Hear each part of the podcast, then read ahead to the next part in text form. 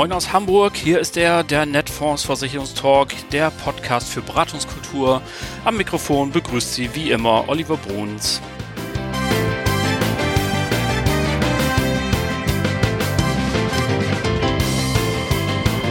Herzlich willkommen. Schön, dass Sie auch heute wieder dabei sind und äh, erlauben Sie mir die eine Bemerkung. Vielen, vielen Dank für den wachsenden Zuspruch dieser doch noch sehr jungen Serie Netfonds Versicherungstalk. Ganz herzlichen Dank bleiben Sie uns gewogen und natürlich hoffen wir, dass wir auch heute wieder ein tolles Thema haben. Technik nutzen, Kunden binden, Teil 2, alles DIN oder was, so haben wir die Folge heute genannt. Wir wollen also wieder mitten rein in die Praxis des Maklers und Vermittlers und dafür habe ich wieder einen ganz besonderen Gast für die Stammhörer unseres Podcasts, ein alter Bekannter den Grillmaster von Netfonds, meinen sehr geschätzten Kollegen Georg Fleischmann. Moin.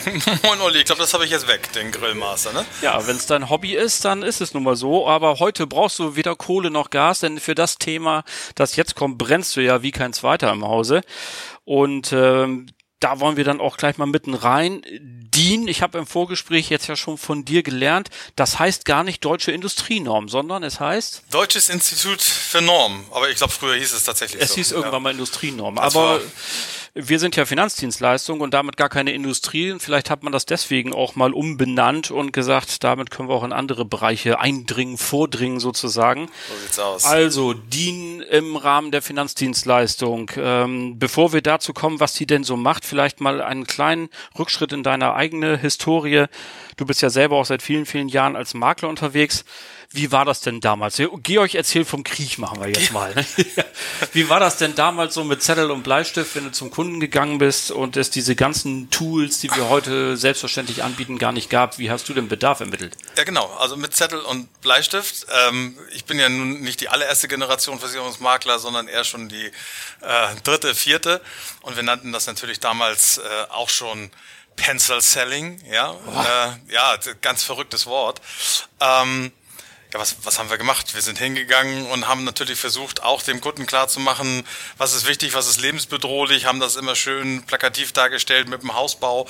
Du fängst mit dem Fundament an und dann baust du die erste Etage drauf und oben irgendwann raucht so ein Schornstein, dann hast du da die unwichtigen Sachen noch wie Hausrat und Zahnzusatzversicherung, aber die ganz wichtigen Dinge, die deine Existenz bedrohen können, ähm, sind natürlich so Sachen logischerweise wie BU und äh, Krankenversicherung, Krankentagegeld. Das ist halt das Fundament und ähm, ähm ähnlich, nicht anders ist hat sich ja nicht geändert. Also die, die, äh, der Bedarf ist ja immer noch äh, in die Richtung. Nur was sich verändert hat, ist, wir machen das eben jetzt heute nicht mehr mit einem Zettel und einem Stift, sondern eben mit Technik. Ja, und das Lustige ist ja, ähm, ich bin ja auch Vermittler gewesen, in einer ganz anderen Historie groß geworden. Bei mir damals im Unternehmen gab es eine Pyramide, aber das Bild war genau das gleiche. Und ähm, das war ja genau das Problem auch aus Kundensicht dass wenn er eben jetzt einmal beim Fleischmann war, einmal beim Bruns, hat er möglicherweise zwei doch unterschiedliche Konzepte mit, mitbekommen.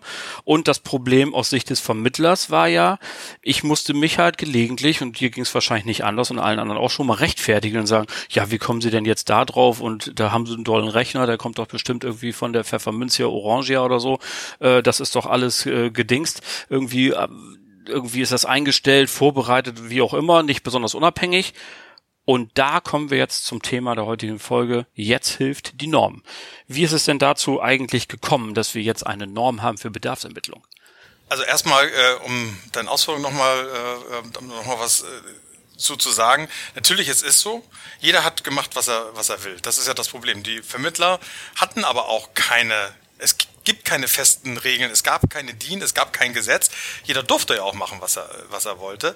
Und das führte natürlich zur Verunsicherung und vor allen Dingen führte das zu Anfeindungen aus der Verbraucherschutzregier, die eben gesagt haben, es kann doch nicht sein, äh, ein und derselbe Kunde rennt äh, zu zehn verschiedenen Beratern und kommt mit zehn verschiedenen Ergebnissen äh, zurück. Also nicht, dass er, dass alle jetzt Haftigkasse Darmstadt empfehlen, aber was seine Versorgungslücken angeht und vor allen Dingen auch, was zum Beispiel die Priorität, was brauche ich am dringendsten angeht. Ähm, die meisten Berater äh, haben ja auch tatsächlich das gemacht, was uns vorgeworfen wurde, nämlich sehr provisionsorientiert verkauft. Also habe ich Altersvorsorge gemacht und danach erstmal gar nichts, äh, hat aber das Problem der Kunden in der Regel nie gelöst. Und äh, da ist dann Verbraucherschutz äh, zusammen natürlich auch mit der Finanzdienstleistungsbranche Äh, und man hat von Anfang an Wissenschaftler mit ins Boot geholt vor vielen Jahren. Ähm, und haben gesagt, das, das muss, da muss es irgendwie eine Standardisierung geben, da muss es irgendwie eine Normierung geben. Dann hat man die Wissenschaftler gefragt, kann man es normieren? Und die haben gesagt, na klar, sind ja im Wesentlichen finanzmathematische Themen. Äh, und so ist das Ganze dann, seit 2007 hat sich das dann entwickelt, über eine DIN-Spezifikation äh, bis hin dann Schluss letztendlich 2019 äh, zur DIN-Norm 77230. Na bitte, dann haben wir das auch mal erwähnt. Und Genau. ja, man muss ja auch fairerweise sagen, so ganz unberechtigt war der Vorwurf ja auch nicht. Ähm, dass man sagt, es kann ja nicht sein, dass ein und derselbe Haushalt äh, mitunter konträr äh, laufende Empfehlungen bekommt. Ähm, nun haben wir also, wie gesagt, die DIN und du hast es schon angesprochen. Wenn ich das richtig verstanden habe, können wir es ja nochmal deutlich machen. Es ist also ein Tool, das mir dabei hilft und letztendlich dem Kunden gleichermaßen herauszufinden, in welcher Priorität brauche ich Finanzdienstleistungsprodukte und in welcher Höhe, richtig?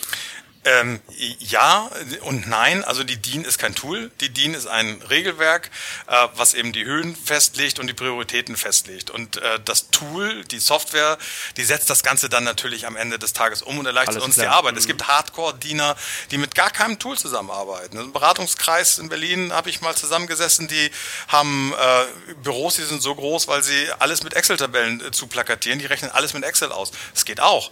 Ja, wie, ich habe die Ausbildung noch gemacht in meinem hohen Alter. Äh, passt leider der Titel nicht auf meine Visitenkarte. Spezialist äh, für P- Finanzanalyse äh, nach DIN-Norm von Privathaushalten. Also ganz schwieriger Titel. Es gibt auch Ähm, so Finan übrigens zum Aufklappen. Ach so, die, die brauche ich dann. Jetzt muss ich mal beantragen. Naja, auf jeden Fall haben wir da natürlich auch eine Ausbildung gelernt, wie du das auch alles ohne äh, Software machen kannst. Aber ich kann euch sagen, es macht keinen Spaß ohne. Ja, das kann ich mir gut vorstellen. Irgendjemand Also- hat mal gesagt, wenn man dem das Tool wegnimmt, dann ist der berufsunfähig. Okay, ähm, so, also das haben wir also jetzt äh, nochmal unterschieden. Klar, DIN ist natürlich ein Regelwerk, aber wir haben ja auch Tools, die wir auch unseren Partnern und Partnern anbieten. Dazu kommen wir gleich noch. Ähm, gibt es sonst noch Vorteile, außer dem, dass ich jetzt weiß, in welcher Priorisierung braucht mein Kunde Produkte und in welcher Höhe? Kennst du noch weitere Vorteile? Warum sollte ich mich jetzt als Maklervermittler damit beschäftigen? Es gibt aus meiner Sicht Riesenvorteile.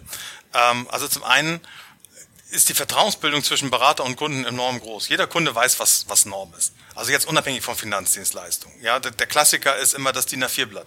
Ist 100 Jahre alt, wenn ich in den Laden gehe und bestelle einen DIN A4-Schreibblock, da fragt mich keiner, welche Größe meinst du denn? Jeder weiß, was gemeint ist. Ich ja? finde ja in deinem Vortrag übrigens noch einen viel geileren Klassiker, die äh, Breite von Kinderbettstäben. Genau, 8 Das- Zentimeter. Genau, ähm, dass er keinen Kopf durchfasst. Genau, das Hab ich mir Kind- nie Gedanken drüber gemacht. Musst du ja auch nicht. Das ist ja genau und Sinn und Zweck der Geschichte. Ist, keiner soll sich Gedanken machen. Also man soll sich natürlich viele Gedanken machen, aber äh, die Sachen, die man eben vernünftig so äh, darstellen kann, dass man sich keine Gedanken machen muss, die werden eben durch die Norm äh, genauso äh, ähm, äh, dargestellt. Und ähm, weiterer Vorteil, die Vertrauensbildung, wir haben gesagt, äh, Rechtfertigungszwang entfällt komplett, weil es ist ein Regelwerk. Und die DIN sagt, ist es so, soll, ähm, ist nach unserer Norm so und äh, da klafft eine Lücke, das äh, muss in irgendeiner Form geregelt werden. Ähm, wir haben als zusätzlichen Vorteil noch das Thema Rechtssicherheit. Wenn ich nach Norm berate, ähm, wenn ich irgendwann mal Stress mit einem Kunden habe und das landet tatsächlich vor Gericht, dann guckt ein Richter immer, gibt es eine Norm? Ja, das klassische Beispiel, äh, jetzt nicht Finanzdienstleistung, äh, das habe ich, glaube ich, von Norman Wirth geklaut. Äh, der hat gesagt, stellt euch mal vor, ihr seid der Architekt, der in Genua die Brücke entwickelt hat und die ist ja nun mal bekanntlicherweise eingestürzt und Sachschaden und Tote und was weiß ich nicht was alles. Und der, der Architekt steht, jetzt muss ich sagen, vor einem deutschen Gericht, ja. Und äh, in Italien läuft das wahrscheinlich anders, aber ähm, und der Richter fragt ihn, hast du eigentlich noch Normen gebaut? Und der sagt, nein. Ja, Dann dann, hat er ein ist das, Problem. dann hat er ein Problem. Das ist das Thema erledigt, ja, weil der Worst Case ist eingetreten. Ja, ähm, ganz so drastisch wird es vielleicht nicht kommen, aber ähm, möglich ist das. Ja. Gut, dass man da bei der Gelegenheit nochmal erwähnt, dass äh, man haftungssicher dann arbeitet, das ist sicherlich ja der ein wichtiger Hinweis, den wollen wir auf gar keinen Fall ähm, unter den Tisch fallen lassen. Ganz im Gegenteil, der gehört mitten auf den Tisch, finde ich. Ähm, jetzt kann man natürlich trotz allem so eine Befürchtung anbringen, zu sagen, ach Mann, jetzt habe ich mich da jahrelang fortgebildet, ich habe mir eine große Expertise angeeignet und jetzt kommt da so eine Norm daher ähm, und nimmt mir praktisch meinen Job weg. Was würdest du denn jemandem, der dir solch eine Befürchtung äußert, äh, entgegensagen? Äh, dem würde ich sagen, bewirb dich woanders. Nein, dem würde ich sagen, äh, du brauchst dir keine Sorgen zu machen. Ähm, zum einen äh, kann man es ja mal vernünftig probieren und dann wird man ganz schnell selber feststellen, dass äh, diese Sorgen unberechtigt sind, weil, wie gesagt, ähm, die Norm und das Tool, was die Norm umsetzt, ähm, berät ja gar nicht, sondern stellt lediglich ein Soll-Ist-Status fest. Und danach kann man äh, je nach Gutdünken des Kunden und des, äh, des, des Maklers, wenn die sich zusammensetzen äh, und man stellt fest, ich habe eine Versorgungslücke im Bereich Altersvorsorge als Beispiel von 2500 Euro monatlich, muss da in irgendeiner Form dazukommen, ähm, ja, dann muss man sich im Gedanken machen, was will der Kunde? Will, ist das ein Investmentkunde? Ist das jemand, der für Immobilien in Frage kommt? Ähm, das spielt keine Rolle woher das Einkommen bezogen wird, um diese Lücke zu füllen. Wenn der Einkommen aus Vermietung und Verpachtung erzielt, dann, dann berücksichtigt das das Tool und die Norm äh, gleichermaßen äh, und dann füllt man die Lücke eben so, wenn man, wenn man klassisch nichts anderes kann als 34D-Geschäft und dann eben dazu verdammt ist, Rentenversicherung oder Lebensversicherung äh, zu verkaufen, ja, dann muss man das eben so machen. Ja. Okay, also das ist natürlich großartig, dass ich hier als Berater meinen Job weitermachen kann und vor allen Dingen den Kunden eben dabei helfen kann, welches sind die richtigen Produkte, um deine Probleme zu lösen. Ähm, du hast jetzt eben mit Recht festgestellt, äh, auf der einen Seite gibt es die Norm, das ist natürlich ein Schriftwerk, mehrere Seiten lang. Und wir haben aber natürlich in der technisierten Welt zwei Tools, die wir hier im Hause anbieten. Das eine Tool hört auf dem Namen Finoso und das andere hört auf den Namen ePrimus. Magst du in ein paar wenigen Stichworten vielleicht mal kurz skizzieren, wo ist der Unterschied und äh, welches hat welche Vorteile? Äh, das kann ich gerne tun. Also vorausschicken möchte ich noch einmal, äh, jeder, der möchte, kann beide Tools äh, bei uns nutzen. Sind im Softwarepaket äh, äh, im Moment beide enthalten. Ähm, ePrimus ähm, setzt das Ganze, ich sag mal, klar nach den DIN-Regeln, nach den DIN-Vorgaben um. Äh, leitet daraus aus den Ergebnissen nichts ab, äh, gibt auch äh, keine großartige vom ähm, Tool gesteuerte ähm, Vertriebsunterstützung, wenn man so will, sondern macht genau das, was die DIN sagt, was es machen soll. Punkt. Nüchtern, sachlich, Nüchtern, so sachlich, Nüchtern, in der sachlich. Anwendung total einfach, total easy, super Usability, toll aufgebaut. Man springt rein, gibt die Kundendaten ein, gibt die Vertragsdaten ein und es macht das, was es dann am Ende machen soll. Äh, für die extrem Individualisten unter uns, die äh, ansonsten verkäuferisch überhaupt äh, keine Schwächen zeigen, perfekt. Ja. Dann haben wir Finoso ähm, sind quasi mit die ersten gewesen, äh, die das ganze Thema umgesetzt haben, schon zu DIN-Spezifikationszeiten ähm, und natürlich auch die Norm umgesetzt haben, aber die haben quasi aus der alten aus der alten Zeit, so will ich es mal äh, sagen, als als äh, wie gesagt, als es die Norm noch nicht äh, gab, äh, hat ja auch hat, haben ja auch Finanzvertriebe mitgearbeitet äh, an der DIN-Spezifikation und dann an der Norm. Ähm, und da hat man natürlich darauf geachtet, dass das anschließende Verkaufen, dass die anschließende Beratung auch ein bisschen einfacher gemacht wird. Und dafür äh, gibt es ja verschiedene Reports, die man dann anschließend ausdrucken kann. Und die haben einen, einen schönen Report nach wie vor, der quasi die Werte aus der Norm ableitet und dann äh, farblich und prozentual äh, darstellt, sodass dann eben herauskommt, ich habe jetzt als Beispiel ähm, die Norm sagt, ich brauche Minimum 10 Millionen Deckungssumme in der Haftpflichtversicherung, ich habe 5 Millionen, dann ist die Ableitung relativ einfach. Ich habe 5 Millionen, die mir fehlen, gleich 50 Prozent. Und genauso wird das eben auch dargestellt in anderen äh, Bereichen. Und das hilft natürlich dem einen oder anderen, äh, auch beim Verkauf, weil der Kunde sofort sieht, ich habe Rot, ja, und äh, Rot wollen die Kunden nicht haben.